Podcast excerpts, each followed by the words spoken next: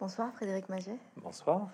Nous allons parler de Colette pour cet anniversaire donc des, 50 ans de sa naissance.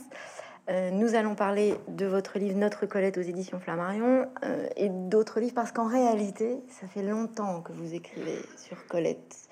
Euh, la première question que j'ai à vous poser, c'est vraiment celle-ci. Vous écrivez depuis très longtemps en prenant le temps de rentrer dans son univers à chaque fois un peu plus ou vous, vous avez la sensation que vous explorez des univers différents à chaque fois Alors j'écris depuis pas si longtemps que ça, depuis, depuis 20 ans. Oui, vous avez raison, c'est pas je lis Colette depuis une trentaine d'années et j'écris sur elle depuis 20 ans. Euh, je dirais que j'ai surtout conscience d'écrire après d'autres.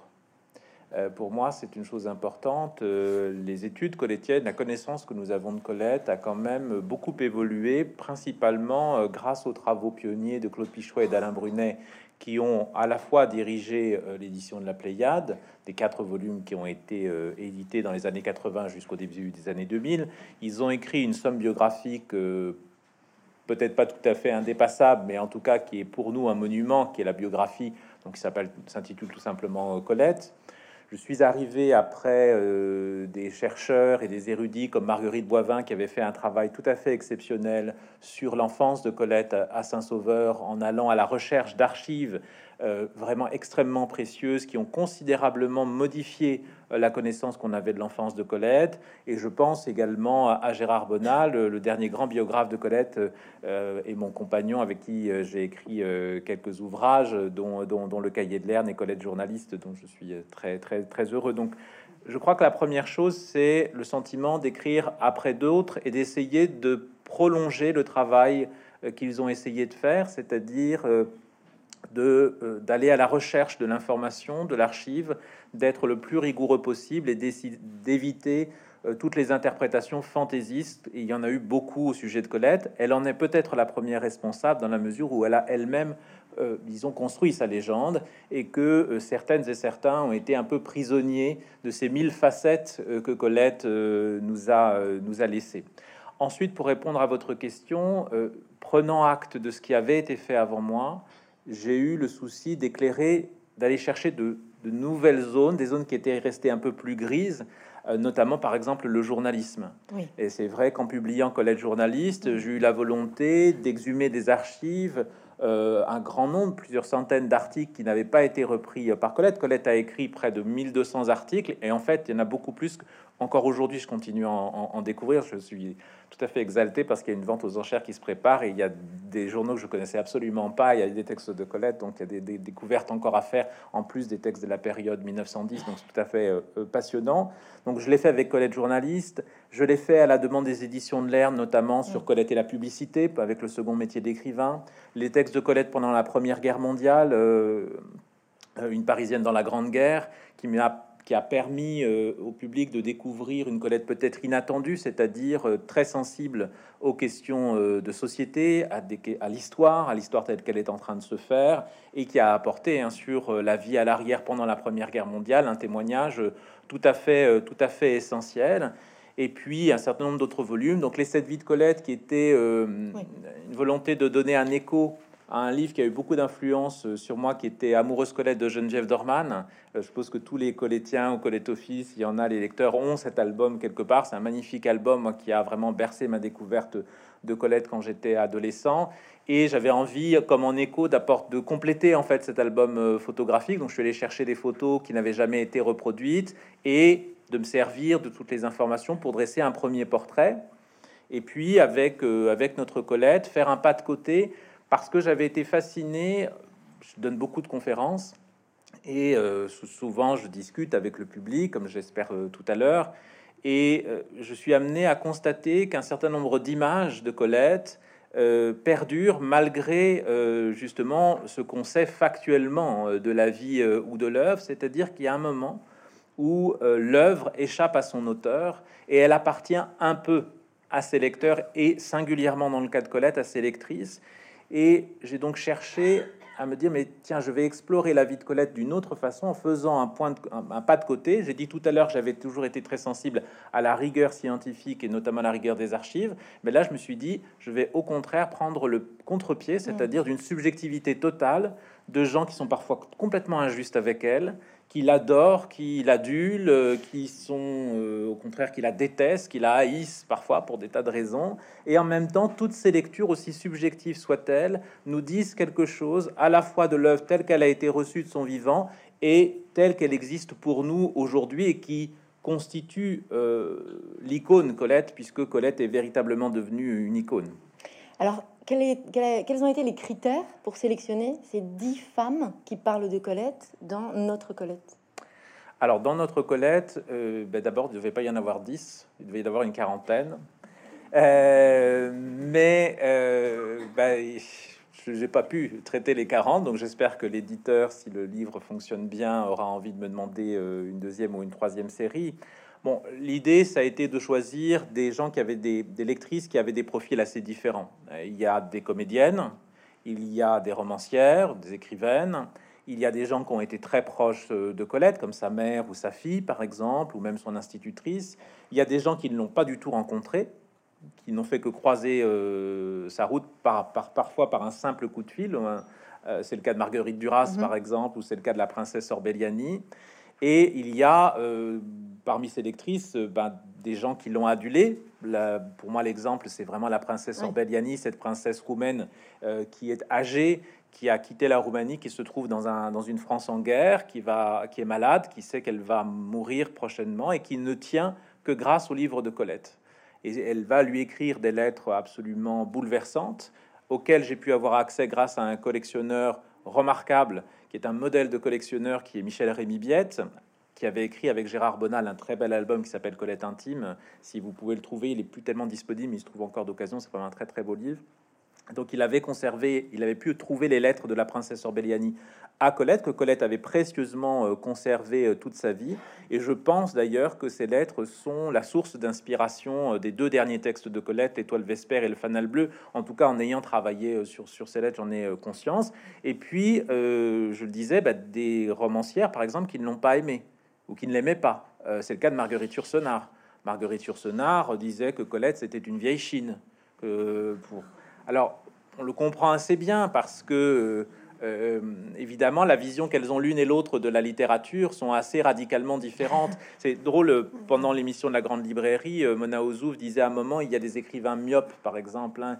évidemment, euh, Marguerite Yourcenar, c'est l'exemple totalement inverse de l'écrivain myope, c'est-à-dire Marguerite Yourcenar, elle a besoin d'une profondeur, une profondeur de champ, qui est géographique, qui est historique, qui est métaphysique. Euh, chez Colette, il y a la volonté de décrire un monde, une réalité à hauteur d'homme ou à hauteur de femme.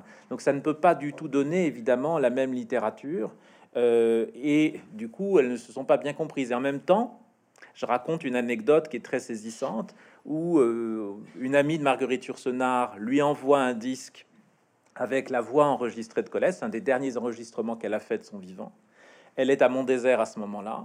Et elle n'a pas de tourne-disque chez elle parce que Grace Frick est un petit peu regardante sur les dépenses, donc il n'y a pas de tourne-disque. Et elle décide d'aller écouter ce disque dans la bibliothèque alors qu'il neige et qu'elle déteste la neige. On se demande pourquoi elle a choisi mon désert, mais ça c'est autre chose. En tout cas, elle se rend pour aller écouter la voix de Colette et dans mon texte, je raconte pourquoi elle a eu envie d'entendre cette voix et peut-être pourquoi elle a aimé ce qu'elle a entendu, même si par ailleurs elle a fait des déclarations pas très aimables sur Colette, comme Marguerite Duras euh, d'ailleurs. Dans ces portraits, effectivement, comme vous le dites, et ce n'est pas la première fois où vous vous attachez à nous montrer une Colette euh, à multiples facettes. Et la vôtre, Frédéric Maget, est-ce qu'elle a évolué petit à petit à force justement d'aller chercher des points de vue différents? Oui, elle continue en tout cas la, façon dont je la lis, euh, oui, évolue. Elle évolue aussi avec moi, mais je crois que pour tous les lecteurs, c'est le cas, les lecteurs et les lectrices, la relation qu'on peut avoir avec un auteur. Je ne sais pas si quelqu'un a découvert euh, ce qui est mon cas, euh, Colette à l'adolescence quand j'avais 13 ou 14 ans et j'ai commencé en lisant La Vagabonde. La façon dont je lis La Vagabonde n'est pas du tout la même, bien sûr. et plus ma connaissance de Colette s'accroît, plus aussi ma façon euh, de la regarder, de la comprendre change. Et puis il y a aussi euh, ma lecture se nourrit des travaux qui sont aussi faits. par exemple, je pense qu'on ne peut plus lire Colette de la même façon depuis les travaux pionniers de Michel Perrault, par exemple tous les travaux de Michel Perrault, donc de la grande historienne de l'histoire des femmes, sur l'invisibilisation des femmes, les mécanismes d'invisibilisation des femmes, nous amènent quand même à repenser largement l'œuvre de Colette. Donc, ma lecture évolue, mais je dois dire, et c'est peut-être pour ça que même au bout de 30 ans, je suis toujours euh, euh, passionné par l'œuvre, c'est qu'elle échappe toujours. Et ça, c'est bah, Colette, on ne peut pas la figer dans une image. Vous voyez, c'est euh, la seule image que je vois, c'est paradoxal. Vous voyez, c'est quelqu'un qui est multiple, changeante, mais parce qu'elle a fait de, de la métamorphose, du changement, euh, la règle même de sa vie est probablement une esthétique. Hein. Renaître n'a jamais été au-dessus de mes forces, dit-elle. Euh, dans la naissance du jour. Et on voit bien que toute l'œuvre de Colette a été euh, une volonté de faire de la littérature à la fois le lieu et l'instrument de, de, sa métamorphose. Colette s'est imaginée, s'est rêvée, s'est réinventée dans ses livres et par l'écriture, et elle a constamment changé, elle n'était jamais euh, à la même place. La Colette qui écrit Les Vrilles de la Vigne en 1908, je sais qu'il y a quelques lycéens parmi nous puisque le texte est au programme du bac, la Colette des Vrilles de la Vigne en 1908 n'est certainement pas la Colette de Chéri en 1920, n'est pas la Colette de Sido, bien que les deux textes soient réunis au programme du bac en 1930, et n'est pas la Colette du Fanal Bleu en 1949. Euh, il y a euh, cette capacité, je crois que c'est une grande force chez Colette, de ne jamais être dupe euh, et pas d'elle-même non plus. Alors, est-ce que de la même façon, puisque vous le disiez, vous, vous avancez dans votre histoire et puis vous lisez Colette au fur et à mesure de façon différente, est-ce qu'elle-même, justement, elle a cette particularité, non pas d'avoir une œuvre et une façon d'écrire centrale qui prend le dessus sur le fait qu'elle passe des âges, des époques, des événements de vie, et qu'au contraire, c'est bien là qu'elle est surprenante finalement, puisque on se rend compte que euh, au fur et à mesure, elle écrit elle-même en fonction de ce qui lui arrive, et du coup, son écriture, comme vous venez de le dire, avance en même temps qu'elle. Ben, il y a quelque chose qui est central chez Colette, c'est le regard. Hein. c'est la grande leçon qu'elle tient de sa mère. Regarde, très tôt, euh, elle a grandi donc à Saint-Sauveur-en-Puisaye, dans Lyon, auprès de cette mère tout à fait extraordinaire. Et je dois dire que la mère réelle est tout aussi extraordinaire que la mère réinventée par Colette dans, dans, ses textes. Il faut vous imaginer une jeune femme donc qui est née à Paris en 1835, qui perd sa mère. Euh, alors qu'elle a que deux mois, qui est placée en nourrice dans Lyon, qui rejoint son père à Bruxelles où elle va très vite être élevée par ses frères, puisque le père très vite va partir, dans une compagnie qui est celle d'artistes, euh, d'écrivains, de libres penseurs, puisque Victor Considérant est un ami de son frère Eugène Landois, qui va donc développer sur le monde, sur les aides, des conceptions tout à fait originales, et qui va léguer à sa fille, finalement, tout ce qu'elle-même, n'a pas pu réaliser pour des raisons qui tiennent au statut de la femme du 19e siècle. Elle va lui léguer une somme de rêves, mais aussi de connaissances, et cet art du regard, cet art très singulier.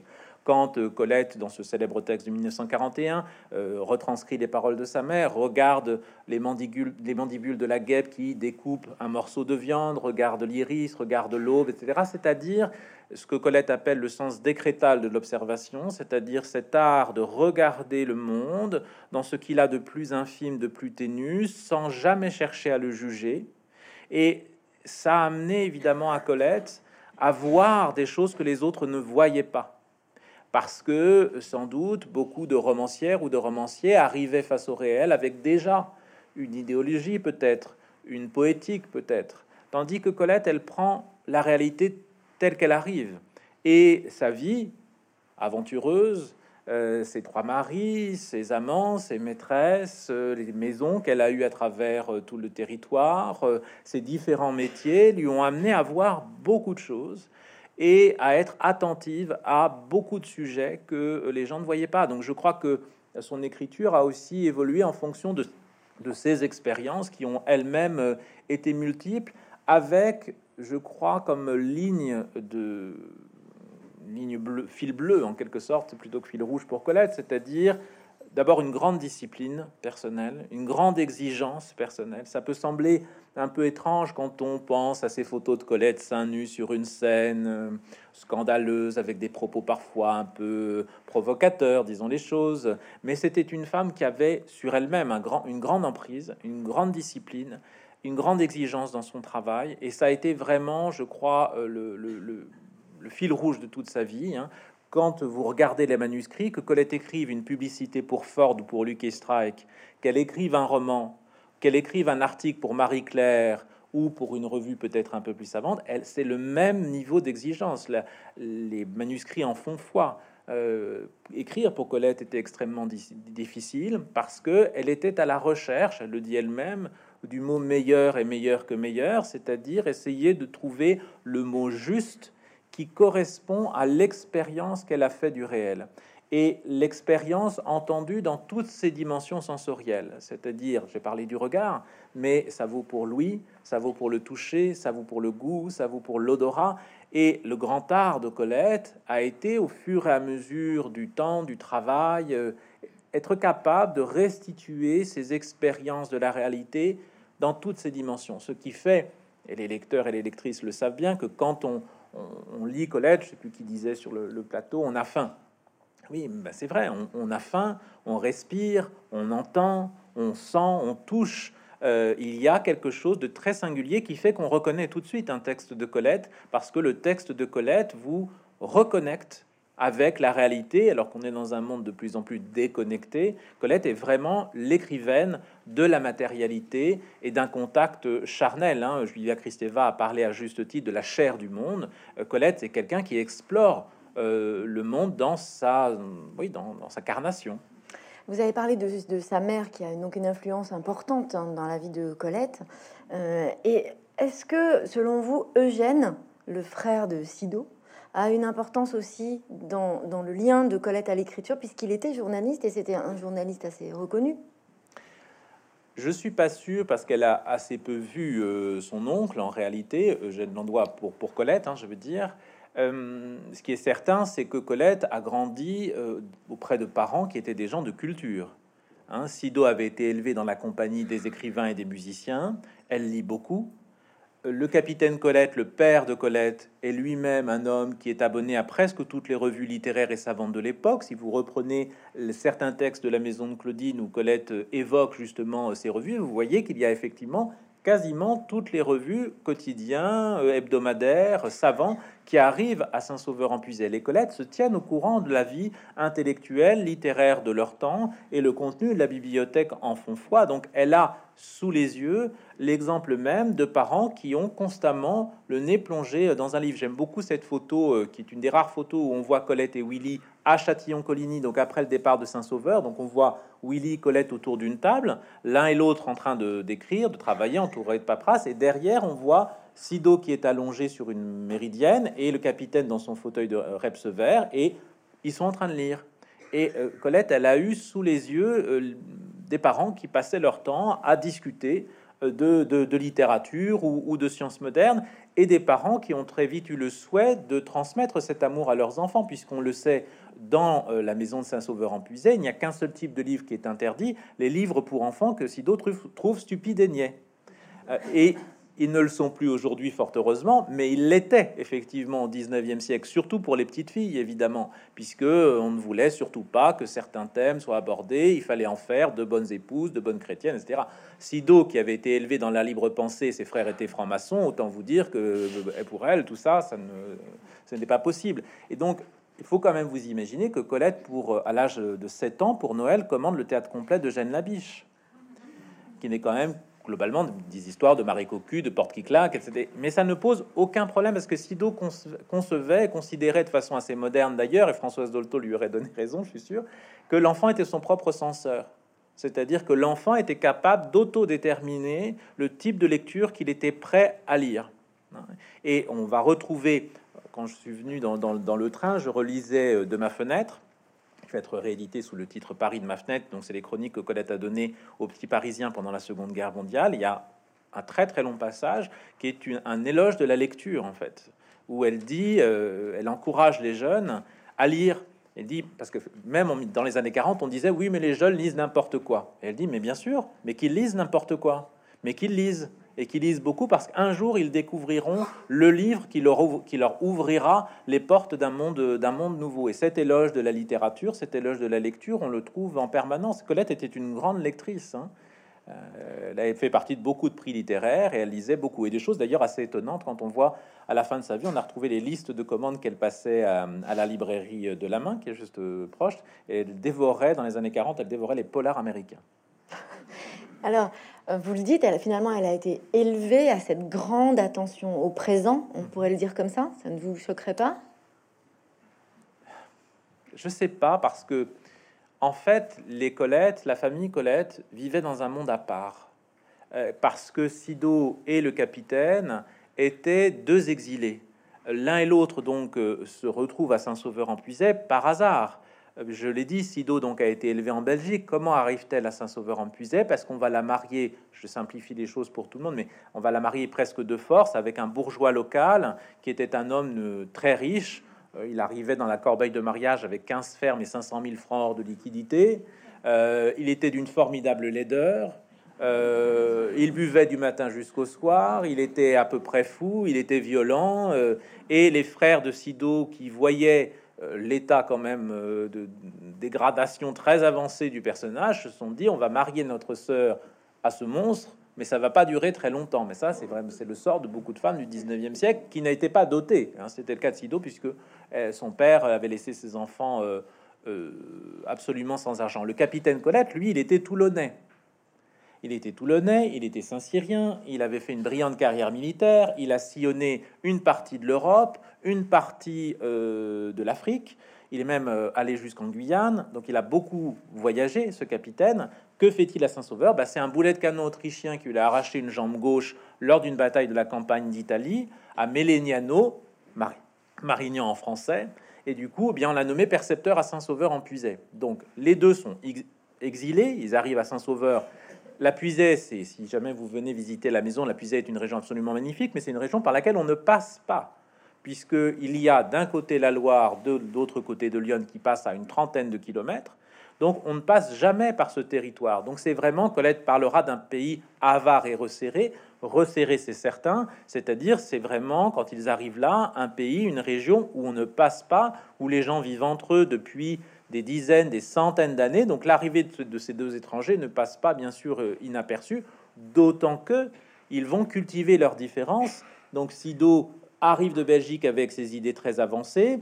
Et euh, Sido, ben, on le sait, c'est une provocatrice. Hein. Euh, Sido, c'est pas du tout une femme de la demi-mesure. C'est pas une femme qui cherche à, à planir les choses. Donc, euh, les gens connaissent peut-être les anecdotes, mais profondément athée, elle emmène son chien aboyer à la messe pendant l'élévation. Euh, elle lit les œuvres de, Corneille cachées derrière son missel.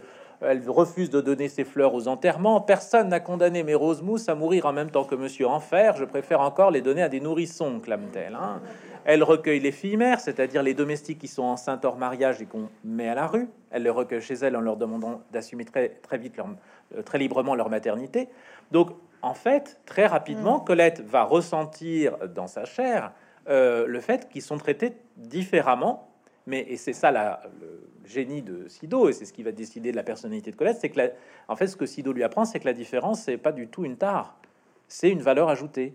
Vous êtes plus beau, vous êtes plus intelligent, vous êtes une graine d'élite. Pour Sido, il y a elle et puis le commun des mortels. Voilà. Et sa fille, bien sûr, Minet Chéri, joyeux tout en or, chef-d'œuvre, merveille, hein, puisque Gabriel, c'est son vrai prénom, c'est vraiment pour euh, Sido celle qui va accomplir tous ses rêves déçus. Donc, quand vous relisez les textes de Colette, vous voyez bien que la maison, c'est un refuge, un terrier, une relique, une citadelle, une forteresse. Donc, moi, je dirais plutôt qu'ils vivent dans un temps arrêté. Euh, la maison, mmh. le jardin, c'est l'Éden. C'est l'Éden, c'est un temps d'avant. Et c'est pour ça que chez Colette, il va y avoir plus tard cette conception tout à fait originale de la nature, puisque chez Colette, l'idéal de la nature, c'est une nature retournée à l'état primitif, à l'état sauvage, c'est-à-dire sans présence humaine, à un moment où l'homme, l'animal et le, végétal vivaient en harmonie parce que cette expérience, elle l'a faite dans sa jeunesse. Euh, il faut, elle avait sous les yeux l'exemple d'une mère qui, lorsqu'elle voyait une, une chenille dévorer une plante du jardin, un elle préférait voir le lissier disparaître que d'attenter à la vie de la chenille. Vous savez qu'elle nourrissait une araignée de chocolat chaud toutes les nuits à 3 heures du matin. Euh, elle arrive, elle voit, euh, arrive chez elle, elle est partie, elle voit un géranium qui a une branche cassée contre un rideau de tulle, elle attrape tout de suite un fil d'or pour étayer euh, la branche. Ces cerises, euh, de son très célèbre cerisier Montmorency, elle les livre avec joie au merle qui passe, au grand, évidemment, à la grande tristesse de sa fille Gabrielle, qui aimerait bien, elle, les manger. Euh, et ce qui est pour moi le symbole de cette, euh, de cette harmonie, c'est la glycine centenaire. Euh, au fond du jardin, donc la maison de Colette. Donc quand vous passez dans la rue, il y a une grande façade que Colette qualifie de grave et revêche. Et de l'autre côté, il y a un univers complètement différent. Hein. Colette le dit, ma maison ne souriait qu'à son revers. Effectivement, quand on passe de l'autre côté, on découvre une maison avec beaucoup d'espaces, de niveaux différents. il y a notamment deux jardins, le jardin du haut et le jardin du bas. Et quand on arrive au bout du jardin du haut et qu'on descend vers le jardin du bas, il y a une grille qui est arrachée par une glycine centenaire. Je n'ai jamais connu cette grille, corps tordu, arrachée au ciment de son mur, brandie en l'air par les bras invincibles d'une glycine centenaire. On le sait par les textes, Sido, quand elle arrive en 1857 dans cette maison, demande à ce qu'on ne touche pas à cette glycine qui déjà commençait à arracher la grille. Quand Colette, en 1925, va redevenir usufruitière de cette maison, elle va demander au jardinier qu'on ne touche pas à cette glycine. Pourquoi? Parce qu'elle est l'incarnation d'une vérité que Colette formulera tardivement dans sa vie auprès de son dernier mari. Il n'y a qu'une bête. Pas de différence entre l'animal, le végétal, l'humain. Il y a une continuité du vivant, ce qu'on appelle aujourd'hui l'antispécisme, dont Colette a fait l'expérience très tôt. Donc pour répondre à votre question, ma réponse a été longue, mais je crois que ce n'est pas un temps présent, c'est un temps arrêté, une sorte d'Éden qu'il faudra quitter dans des conditions tragiques, puisqu'on va faire payer très cher à ses parents leurs différences, auxquelles vont s'ajouter, à laquelle va s'ajouter évidemment les problèmes d'argent. Et donc la famille Colette quitte Saint-Sauveur en Puisay alors que Colette n'a que 18 ans. Et ce départ, c'est le départ de tout. Parce qu'en fait, toute la vie, toute l'œuvre de Colette va sortir de cela. Hein.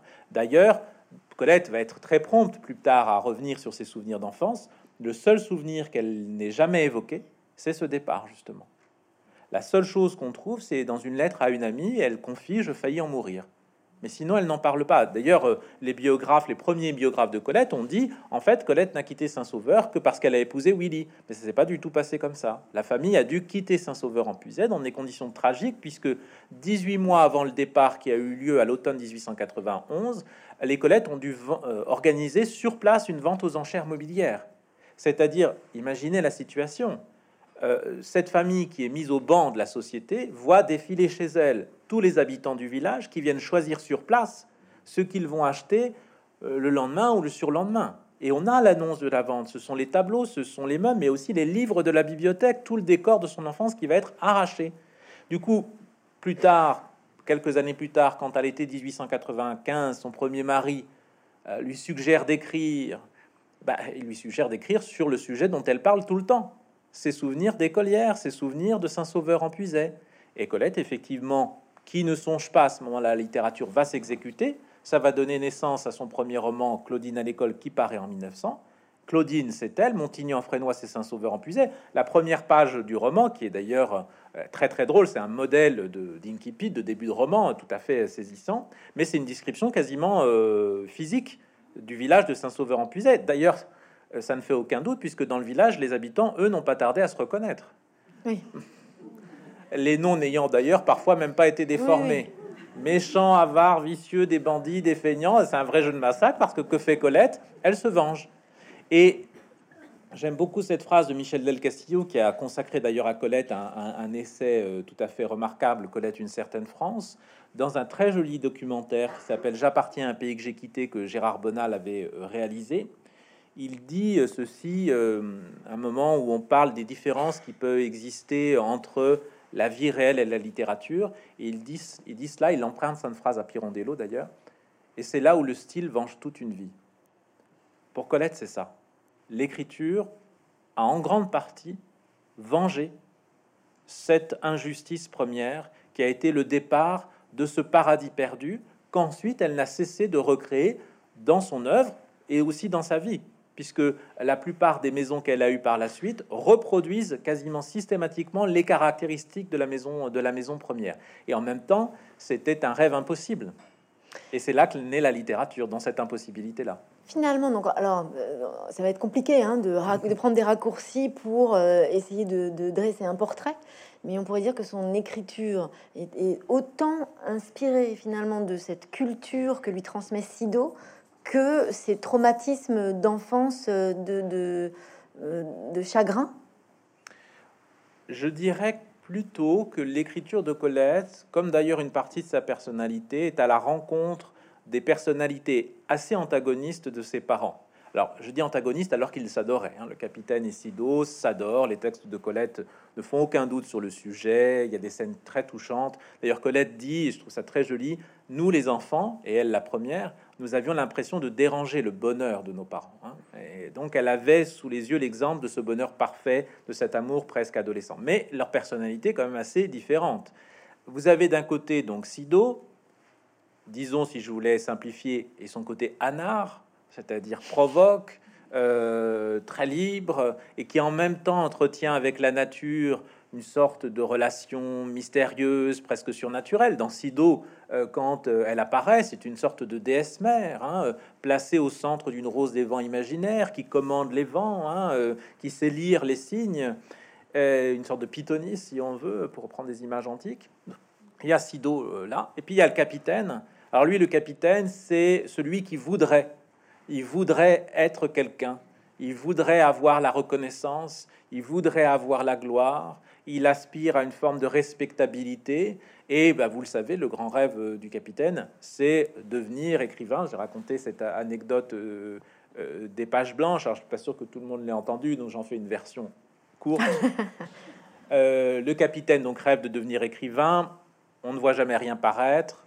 Et à la mort du capitaine en 1905, on va découvrir au sommet de la bibliothèque une douzaine de tomes cartonnés, reliés uniformément, des étiquettes avec des titres en lettres gothiques, chansons de Zouave, souvenirs d'Algérie, l'algèbre élégante, la géodésie, des géodésies, bref, l'œuvre de toute une vie. Les enfants se précipitent, ils ouvrent chacun des volumes, et là, des milliers de pages blanches, l'œuvre imaginaire de mon père, le mirage d'une carrière d'écrivain. Alors, il y a beaucoup de choses dans cette anecdote. Hein, euh, pourrais pas développer ici, mais il y a beaucoup de choses sur l'impuissance masculine, il y a beaucoup de choses sur la figure paternelle, et il y a beaucoup de choses sur euh, la vocation contrariée euh, littéraire de, Colette. Mais voyez, Colette, c'est ça.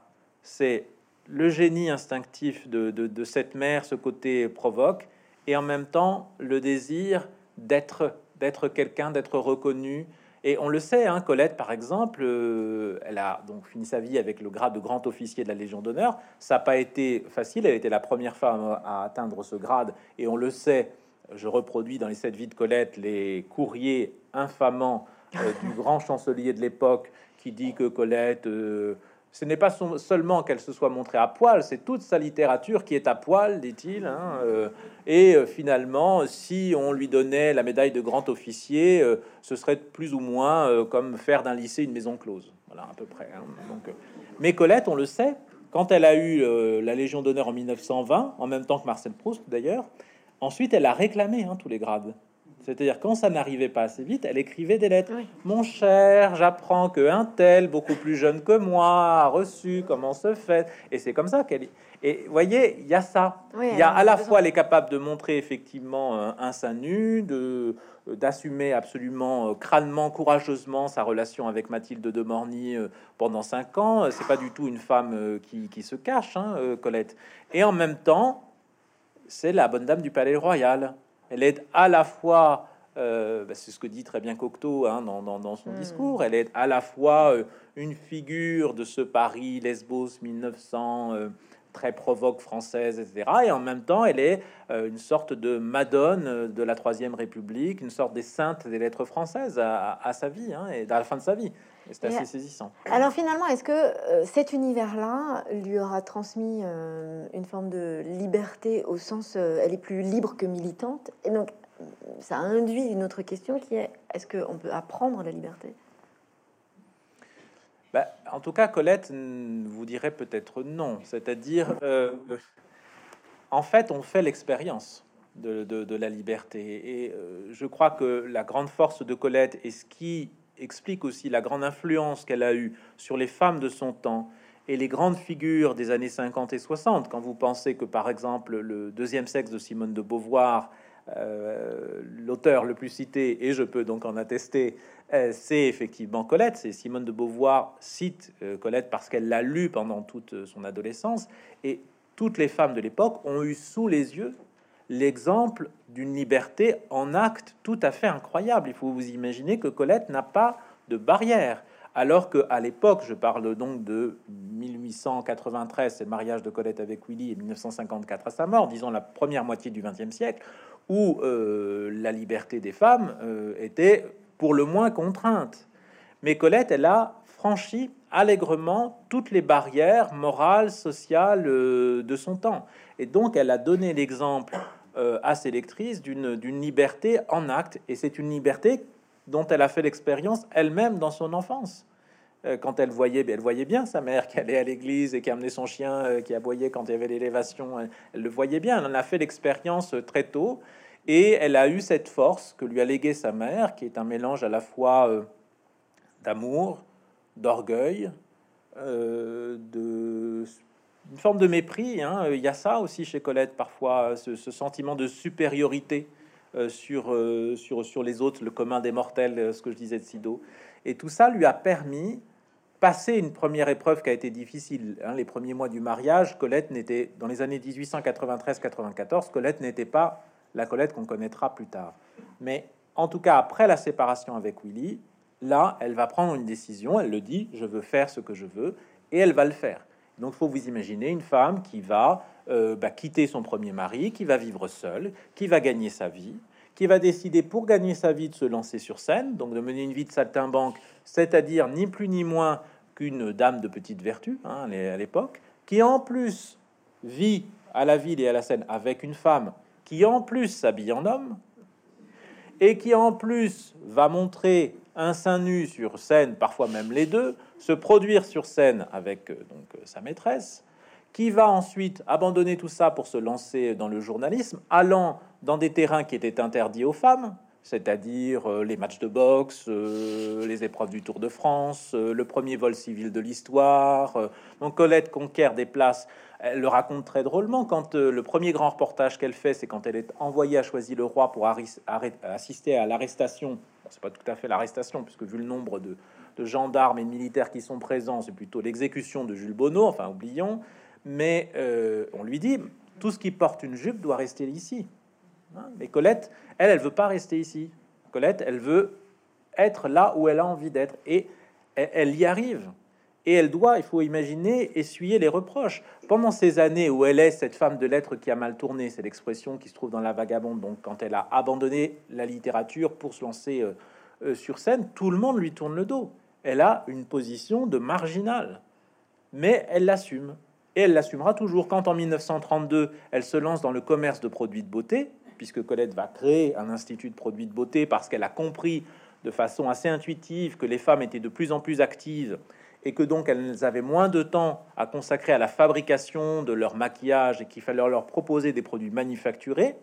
Elle va se déployer, déployer une énergie folle, hein, puisque Colette fait tout. Elle fait le logo, le slogan. Croyez-vous au second métier de l'écrivain euh, elle dessine les maquettes, elle fait elle-même les recettes, etc. Mais elle doit faire face aux reproches. Comment vous, Madame qui, Madame que euh, Donc ses confrères lui reprochent de faire du commerce, ses lecteurs lui reprochent de déchoir en vendant des produits de beauté. Et il y a un texte, si vous avez la chance de, trouver, qui est saisissant, qui s'appelle Avatar. Ben, je crois d'ailleurs que Marie-Christine Barrault, on avait lu un extrait, mais c'est dommage, elle a manqué le, passage le plus drôle. Elle s'appelle Avatar, qui est dans Vogue, où elle répond. Elle dit, mais attendez, quand je, suis quand je me suis lancé sur scène, eh bien, euh, c'était pas bien, j'étais une femme de lettres qui, a mal tourné. Quand j'ai fait du journalisme, bah, c'était pas bien parce que je pourrais plus écrire. Euh, maintenant que je, que je veux faire des produits de beauté, c'est pas bien non plus. Voilà que sur le tard, j'entends changer, mon cas est grave. Voilà ce qu'elle répond. Ben oui, ben, elle a décidé de le faire et, et elle le fait. Et donc, euh, elle a donné l'exemple d'une liberté qui, de son temps, n'avait pas beaucoup d'autres exemples et qui, je pense, sur certains sujets, n'a pas beaucoup d'exemples, y compris contemporains. Si vous essayez de transposer aujourd'hui, on, aurait du mal à trouver des exemples d'une liberté aussi complète et aussi sincère, parce qu'aujourd'hui, il y a de la provoque très fabriquée. Là, je vous parle de, euh, vraiment d'un sens de la liberté qui, qui, s'incarne dans des actes. Hum. Quand on lit euh, notre Colette, on le voit bien, il y a des témoignages qui sont aussi un peu euh, émouvants finalement, de son institutrice notamment, et de sa mère aussi. Euh, est-ce qu'elle regrette? Est-ce qu'elle regrette à des moments où est-ce qu'elle a, elle a conscience qu'elle est, qu'elle est en train de vivre ça, d'insuffler ça, qu'elle a cette capacité à être scandaleuse? Est-ce qu'elle a conscience qu'elle a inspiré euh, d'autres femmes? Et est-ce qu'elle regrette à des moments son panache, euh, ses bons mots? Pourquoi voulez-vous qu'elle regrette? Est-ce que je voudrais savoir si dans, dans tous les documents que vous avez eu en main, vous, vous avez eu la sensation à des moments de lire euh, officiellement ou entre les lignes des moments où elle s'interroge ou jamais Non, elle regrette pas. D'ailleurs, elle le dit deux ans avant de mourir, lorsque c'est une note inédite qui a été exhumée par Claude Pichois et Alain Brunet dans les archives de la BNF. Donc, c'est une note qu'on estime de 1952. Donc c'est une enquête, comme il y en avait beaucoup à l'époque. Donc euh, sans doute a-t-on demandé à Colette, mais quel serait le rêve de votre vie? Elle a mis premièrement recommencer, deuxièmement recommencer, troisièmement recommencer. Donc voilà.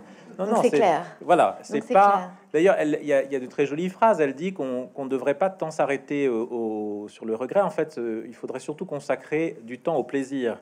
Ne pas laisser le moment du plaisir passer parce que c'est celui-là qui qui, qui est, important en fait qui compte. Donc euh, Colette n'est pas une femme, une, ne cultive pas le, le, regret, je pense pas. Ça veut pas dire que même quand elle a, pardon, je vous interromps, même quand elle a parfois blessé des gens aussi avec ses bons mots. Non.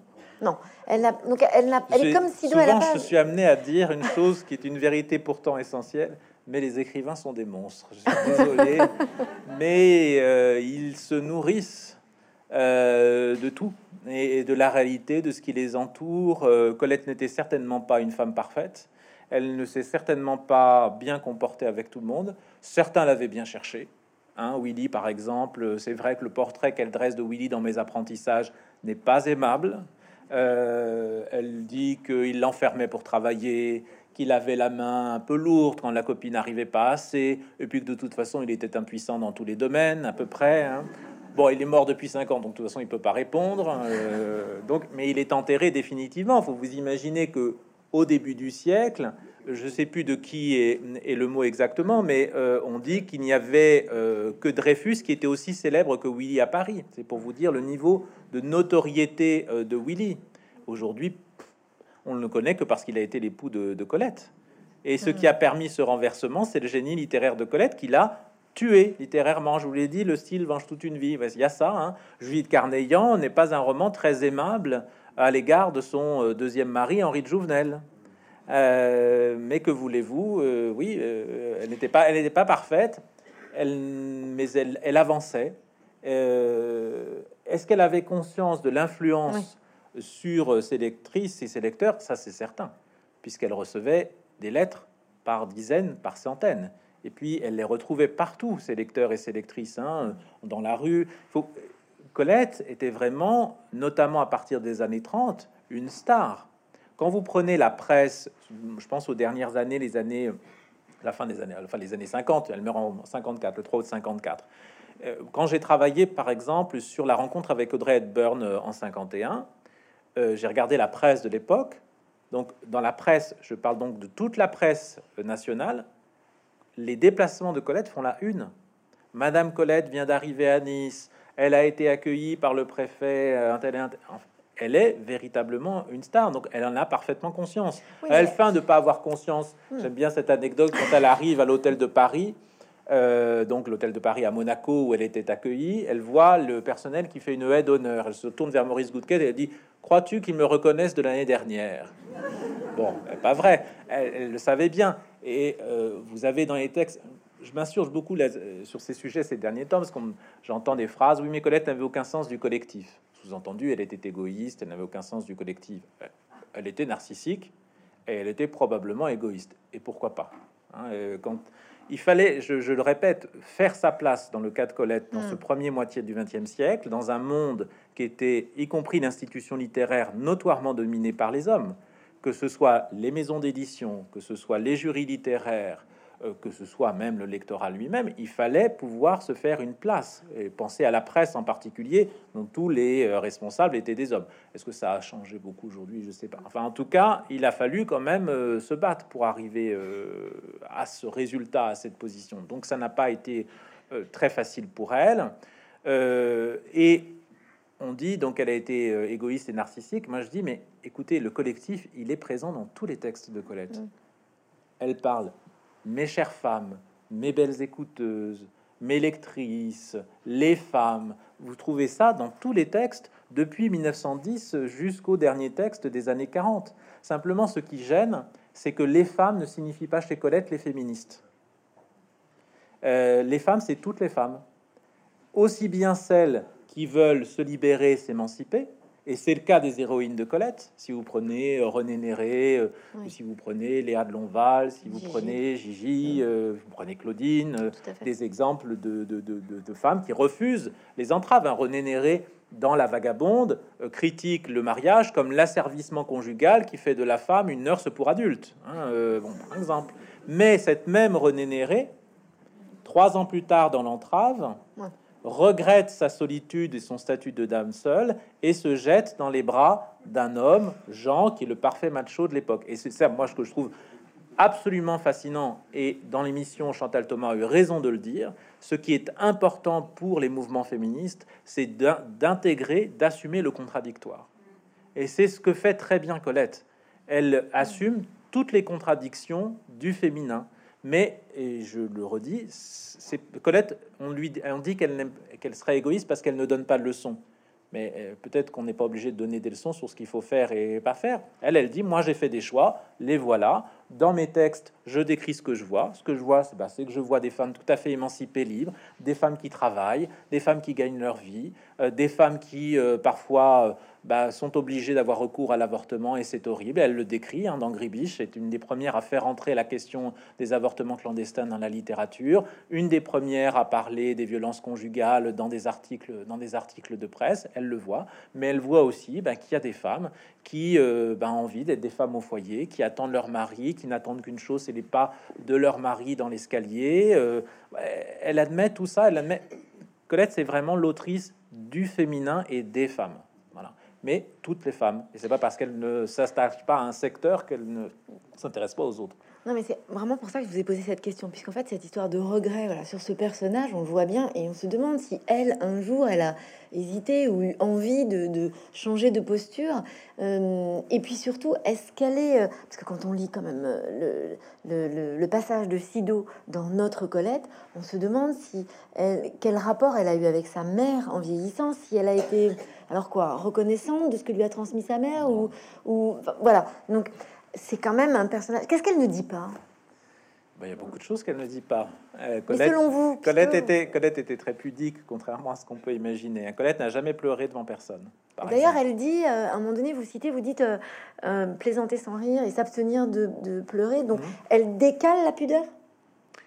Oui, elle décale la pudeur. la pudeur, c'est justement le refus de l'exhibitionnisme dans les textes, par exemple. Hein. Colette est peut-être très provocatrice, mais il n'y a absolument rien de d'exhiber, de provoquant euh, dans, dans, ses textes, y compris quand elle décrit euh, des scènes, euh, des scènes d'amour charnel. Alors, pour revenir sur la question de la mère, c'est une question un peu tous azimuts, c'est-à-dire que on voudrait que les écrivains ou écrivaines dans ce cas-là soient des êtres au-dessus de la mêlée absolument parfaits. Bon, bah, je suis désolé, c'est pas le cas. et et comme le disait Michel Del Castillo, je repense à ça, on ne fait pas de littérature, bah, c'est Gide aussi le disait, avec de bons sentiments. Je, veux dire par là que dans le cas de Sido, moi j'ai choisi un moment où Sido, en fait, Sido avait beaucoup d'ambition pour sa fille. Sido était persuadé que sa fille avait du génie et que ce génie était un génie littéraire. Donc on le sait, quand euh, Colette se lance sur scène, euh, Sido est malheureuse. Et elle lui dit d'ailleurs sans embâge, quand on a comme toi autant de quoi s'asseoir, qu'on ne sait ni entrer ni sortir, on ne se lance pas sur scène, Miné chérie. Donc elle lui dit, quand elle veut faire du journaliste, elle lui dit, mais pourquoi vas-tu faire du journaliste C'est la mort du romancier. Donc on sent qu'elle veut que sa fille écrive. Alors peut-être qu'elle, ce que Sido voudrait que sa fille écrive n'est pas exactement ce que sa fille veut écrire. Euh, hmm. Le modèle de Sido, elle voudrait que sa fille soit Edith Wharton. Voilà. C'est ça le modèle de, de, Sido. Bon, c'est pas exactement ça que Colette va, va être mais elle a une grande ambition. Et moi, j'ai choisi ce moment donc de la vagabonde en 1910, euh, où Sido va mourir. Elle va mourir en 1912, Sido. Elle est malade, elle est vieillissante, elle est ruinée, elle vit seule dans sa toute petite maison de Châtillon-Coligny. Elle voit arriver, comme le dira Colette à la fin de sa vie, le bout du chemin. Hein. Et j'ai décidé de, la décrire à ce moment-là. Donc, on sent que Sido met ses dernières forces pour projeter sa fille dans un avenir Est-ce que sa fille vient savoir sa mère qui est souffrante? Ben non. Elle vient la voir rarement. D'ailleurs, quand vous relisez les lettres de Sido à Colette, elles sont poignantes. Tu ne viens pas me voir. Tu m'avais pourtant promis une lettre. Si tu ne viens pas me voir, j'aime autant mourir. Mais elle ne vient pas, et vous le savez, elle ne se rendra pas à l'enterrement de sa mère en 1912. Alors Colette ne se rendra à aucun enterrement. Hein de sa mère, Mini de ses amis, même pas de ses meilleurs amis comme Marguerite Moreno, euh, ses maris, ses amants, ses maîtresses. La mort ne m'intéresse pas, la mienne non plus, déclarait-elle, considérait que c'était une banale défaite, elle ne voulait pas voir les gens morts, elle voulait les voir vivants à jamais. Et d'ailleurs, c'était relié chez elle à une croyance qui était à la présence des morts parmi les vivants. Elle était dans une croyance qui était très en vogue. Hein, euh, dans les premières années du siècle, et donc elle croyait qu'en fait on pouvait communiquer avec les morts, ne nous quittent jamais vraiment finalement. Hein. Elle le dit très joliment à propos du capitaine, il faut du temps à l'absent pour trouver sa juste place en nous. Hein. Mais c'est vrai que du coup on se dit, mais elle, n'a pas aimé sa mère. Je crois pas que ça soit exactement comme ça, mais simplement c'est un mouvement que vous pourriez retrouver chez beaucoup d'autres romancières, en particulier si je pense à la relation mère-fille moi, je l'ai vu dans le cas de Gabriel Roy, puisque la maison de Colette est jumelée avec la maison de Gabriel Roy. Si vous ne connaissez pas Gabriel Roy, c'est la plus grande écrivaine canadienne francophone. Euh, et une œuvre absolument euh, merveilleuse et qui a beaucoup, beaucoup, beaucoup de points communs avec, euh, avec Colette. Mais l'une comme l'autre, en fait, pour devenir elles-mêmes, elles ont dû quitter la mer. Pour devenir Colette, il fallait quitter Sido. Mais évidemment, regretter d'avoir quitté sa mère, pour vous donner peut-être raison.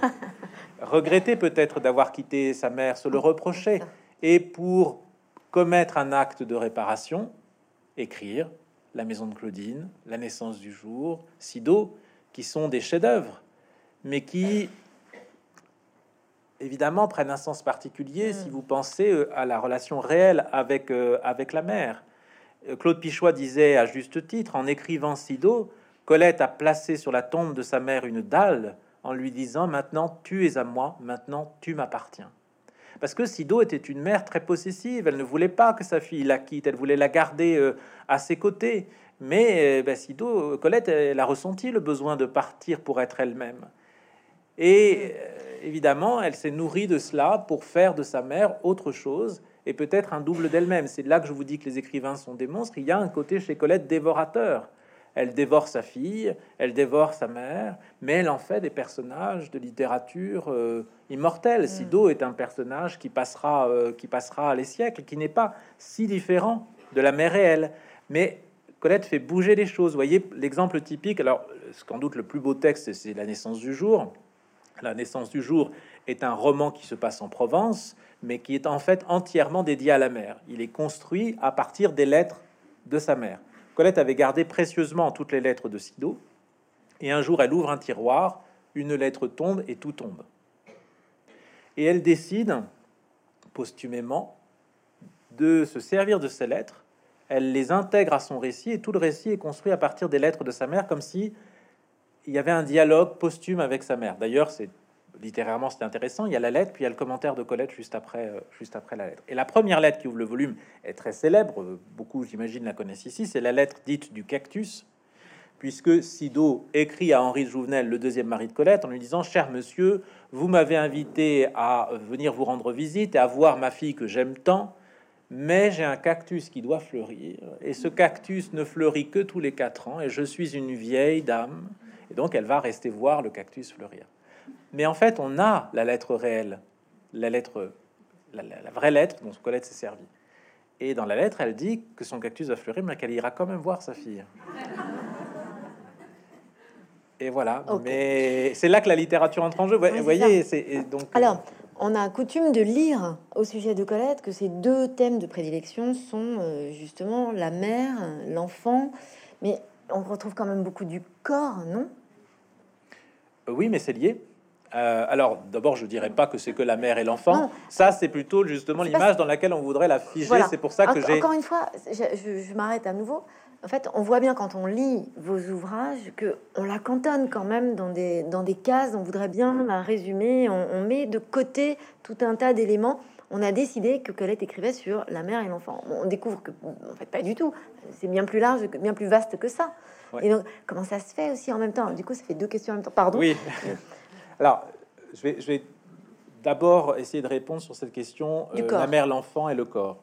En fait, c'est tout à fait lié parce que dans ce très célèbre texte de Sido, où Colette raconte que sa mère lui accordait l'aube, hein, et donc Colette raconte, il y a beaucoup, j'imagine, parmi vous qui ont appris ce texte par cœur en récitation, voire qui ont fait des dictées avec ce texte, et donc on raconte que Colette quitte la maison toute seule à l'aube et elle va dans la campagne environnante. Et là, elle fait une expérience qu'elle décrit magnifiquement euh, dans, ce texte, je vous y renvoie. Elle décrit l'impression physique de la liberté. C'est-à-dire, la liberté pour Colette, ce n'est pas une pensée, ce n'est pas une théorie, ce n'est pas un concept, c'est une expérience corporelle. Cette expérience corporelle, elle l'a faite dans l'enfance, c'est-à-dire sur son petit corps, elle sent le brouillard, elle respire l'odeur du sous-bois, elle sent, elle voit la lumière qui est en train d'arriver, qui l'illumine, et elle se sent dans un état de plénitude absolue, hein, dans ce qu'elle va appeler elle-même dans un état d'éclosion. Et Colette le dira à la fin de sa vie, en 1954, quand euh, on projette le blé en herbe pour des étudiants, et euh, elle dit, mais moi je ne me suis jamais intéressé qu'à une chose, l'éclosion qui est pour moi le drame essentiel. hein. Et le texte se termine à ses étudiants, hein, le monde m'est nouveau chaque matin à mon réveil, et je ne cesserai d'éclore que pour cesser de vivre. En fait, tout ça, c'est lié à cette expérience, c'est-à-dire Colette a essayé de saisir le monde, l'expérience, l'être, au moment où il surgit à la vie, en quelque sorte, hein, le moment où il naît au monde, au monde qui l'entoure. Donc, je dirais que cette expérience sensorielle de la liberté, elle en a fait l'expérience très tôt dans l'enfance, et ensuite elle va retrouver d'une façon tout à fait inattendue cette expérience lorsqu'elle va se lancer sur scène, donc en 1906, où elle va faire le choix d'abandonner le maillot de couleur chair, puisque les femmes à l'époque euh, ne montraient pas leur peau. hein. Un des plus grands succès de Willy, c'était chaussettes pour dames. Alors le fait de voir une chaussette d'une dame, c'était déjà d'un effet érotique puissant. Euh, alors Colette, elle, elle abandonne le, maillot de couleur chair et elle montre une peau nue. Mais vous voyez à ce moment-là qu'en fait, l'expérience qu'elle fait de son corps entier, euh, libéré en quelque sorte, maîtrisé, correspond chez elle à un moment de libération. Vous prenez les photos de Colette avec Willy dans les années 1900 et les photos de Colette sur scène en 1906, ça n'a plus rien à voir. Moi, c'est mon corps qui pense, dit-elle. hein. Toute ma peau a une âme. Colette, elle, c'est ce que plus tard Merleau-Ponty et d'autres vont Oui. très bien décrire théoriquement, mais elle, elle en fait, elle replace la sensation au centre même de la connaissance. La sensation n'est plus quelque chose de dévalorisé, elle devient l'instrument même de la connaissance et dans son cas de la connaissance de soi. Ça, c'était la première partie de la réponse. je- du oui. coup, je fais une petite parenthèse pour parce que du coup, oui, ça, me- ça- ça induit autre chose. Vous parlez du blé en herbe. Ce qu'on voit bien à cet endroit-là, c'est qu'à ce moment-là, elle parle de l'expérience humaine, pas de l'expérience des femmes. Dans le blé en herbe, on retrouve une situation qu'elle connaît bien, euh, voilà, de, de, de, de relations amoureuses avec un jeune homme, mais c'est l'homme, c'est c'est ce jeune homme dont elle raconte les ressentis.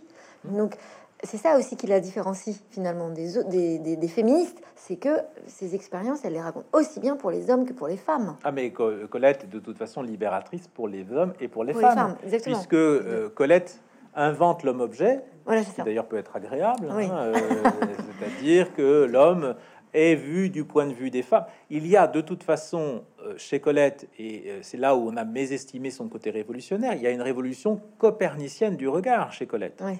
Euh, Jusqu'à présent, des écrivaines, y compris aussi libérées que George Sand, n'écrivaient pas différemment de Balzac.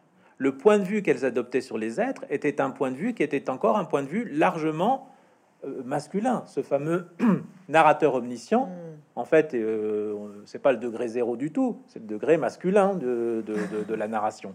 Et en fait, Colette, elle, elle inverse systématiquement, c'est-à-dire qu'elle prend le point de vue des femmes. Et en prenant le point de vue des femmes, ça lui permet de voir des choses qu'on ne voyait pas, et notamment de regarder les hommes différents. Donc Colette va écrire, va pouvoir décrire des hommes faibles, des hommes qui pleurent, euh, des hommes qui ne réussissent pas toujours, des hommes qui sont euh, très beaux, euh, comme un fromage, je disais, à peine entamé, à propos d'un lieutenant. hein, ben, prenez, prenez Chéri, par exemple. Oui. Le début de Chéri est éclairant. vous avez Léa de Lonval, donc sa maîtresse, qui a 50 ans, Chéri qui a 25 ans, et Chéri, il joue devant un miroir, le moitié nu, avec les perles de, de Léa, en trouvant que ça lui va très bien. Et ça, chez Colette, c'est assez systématique. Colette s'amuse beaucoup avec le masculin et le féminin en proposant en fait euh, à ses lecteurs et à ses lectrices de jouer avec, avec le genre. Aujourd'hui, on parle beaucoup, on pontifie beaucoup sur, euh, sur le genre de façon sérieuse, de façon terrible, de façon... Colette, en fait, ça c'est aussi réjouissant, c'est-à-dire qu'elle apprend aux hommes comme aux femmes d'ailleurs que le, masculin et le féminin sont des gradients et que ce sont des stéréotypes avec lesquels on peut jouer. Donc dans Le blé en herbe, par exemple, le couple d'adolescents, 20K, dès qu'elle n'est pas contente, elle donne un coup de poing à Phil. Et quand Phil, lui, a un problème, il tombe en pamoison, il tombe dans, dans les pommes. Colette jouait beaucoup, elle parlait elle-même de son hermaphrodisme mental. Hein. D'ailleurs, dans sa vie, tous ses maris avaient des surnoms féminins. Willy, c'était Doucette.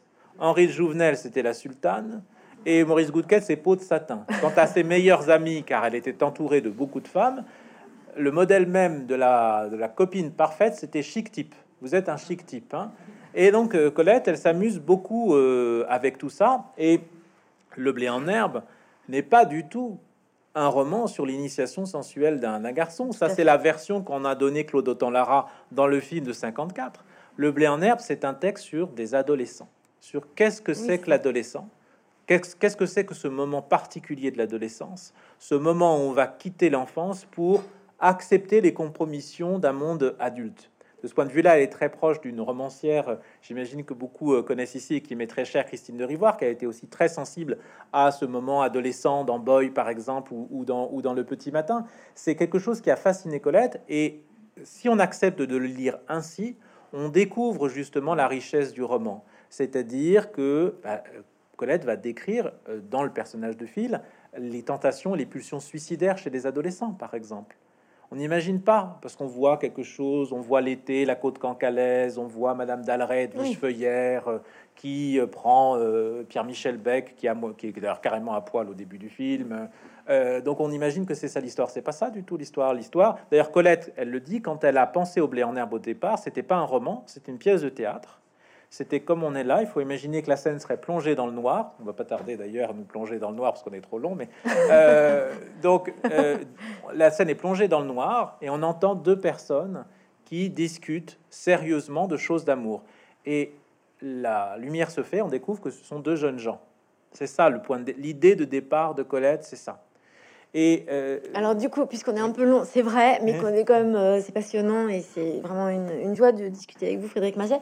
Donc, alors, ce sera la dernière question.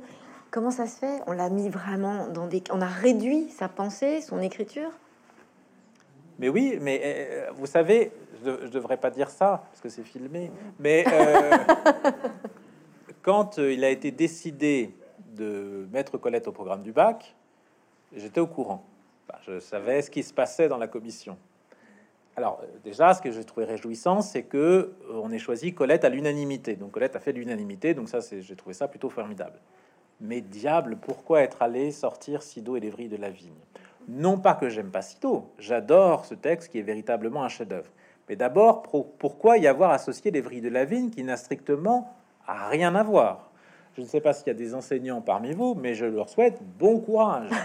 Lévry de la Vigne, 1908, c'est un texte qui est largement inspiré par son expérience avec Missy, puisque les trois premiers textes, trois chefs-d'œuvre, sont dédiés à sa compagne de l'époque. Ça se passe au Crotoy, où elles ont donc euh, une villégiature euh, en été. Les autres textes s'inspirent largement de son expérience euh, du musical. Et quant à Sido, c'est 1930, où il n'est question que de sa mère, de son père et de ses frères, et tout se passe à Saint-Sauveur en Puisay, qui n'est pas du tout en baie de Somme. Hein. Euh, et le style n'a rien à voir. Euh, le Lévry de la Vigne, c'est un style euh, que Colette appelle elle-même de, de, cabochon et d'arabesque. Hein. C'est un, un style très très contourné, très art nouveau. Hein, d'une certaine, façon, c'est magnifique. Moi, j'aime beaucoup. Hein. C'est très lyrique, ce sont des poèmes en prose. Mais Sido, c'est vraiment la, deuxième manière de Colette, c'est-à-dire c'est une écriture épurée. On sent que l'expérience journalistique est passée par là. Il y a une beaucoup plus grande efficacité. Il y a moins cette recherche du, mot rare qu'on va trouver euh, davantage euh, dans, dans, les vrilles de la vie. Donc, ce sont deux textes qui n'ont rien à voir. Mais pour aller dans, répondre à votre question, en fait, pourquoi alors, il y a une raison pragmatique, c'est que le livre était, les deux livres étaient ensemble au livre de poche. Donc euh, voilà, ça, ça faisait une raison. Et puis, il y a aussi quelque chose qui est très agissant. Je vous parlais tout à l'heure du Michel Perrault et de ces phénomènes d'invisibilisation des femmes. Réduire Colette à euh, la figure de Sido, c'est d'une certaine façon invisibiliser une grande partie de son œuvre. Moi, je dis, pourquoi ne pas avoir mis Chéri, la fin de Chéri, par exemple? Pourquoi ne pas avoir mis La Vagabonde? Hein Pourquoi, euh, hmm. je pourrais citer beaucoup d'autres textes, mais parce que c'est une image rassurante. C'est globalement l'image de la gare des Michards. Alors moi, j'ai beaucoup aimé la gare des Michards. Hein, euh, la question n'est pas là. Hein, euh, on apprenait beaucoup de choses dans la gare des Michards, mais disons que pour les femmes, c'était pas la panacée quand même. et on enferme un petit peu. Et c'est assez drôle, vous savez, parce que quand, Colette publie euh, le Sido en 1929, hein, Sido a une histoire un peu complexe. Euh, Sido a été publié d'abord en 1929 sous le titre Sido ou les points cardinaux dans une petite maison d'édition, les éditions Cra, et a été repris un an plus tard chez Ferenczi, qui était plutôt son éditeur euh, habituel, avec deux nouvelles parties consacrées au capitaine et à ses frères les sauvages dans la correspondance, Colette parle très souvent de son travail, notamment à ses amis. Hein, elle dit d'ailleurs, c'est toujours la même ancienne, euh, c'est difficile, c'est très difficile, c'est très pénible, euh, elle déteste écrire, euh, enfin c'est une horreur. Ben, il y a un texte dont elle ne parle absolument pas, c'est Sido. Elle n'en parle absolument pas parce qu'elle ne considère pas à ce moment-là que ce texte est très important et il ne deviendra un classique et très important qu'après la mort de Colette. Quand elle publie Sido, elle est d'abord une autrice de romans d'amour.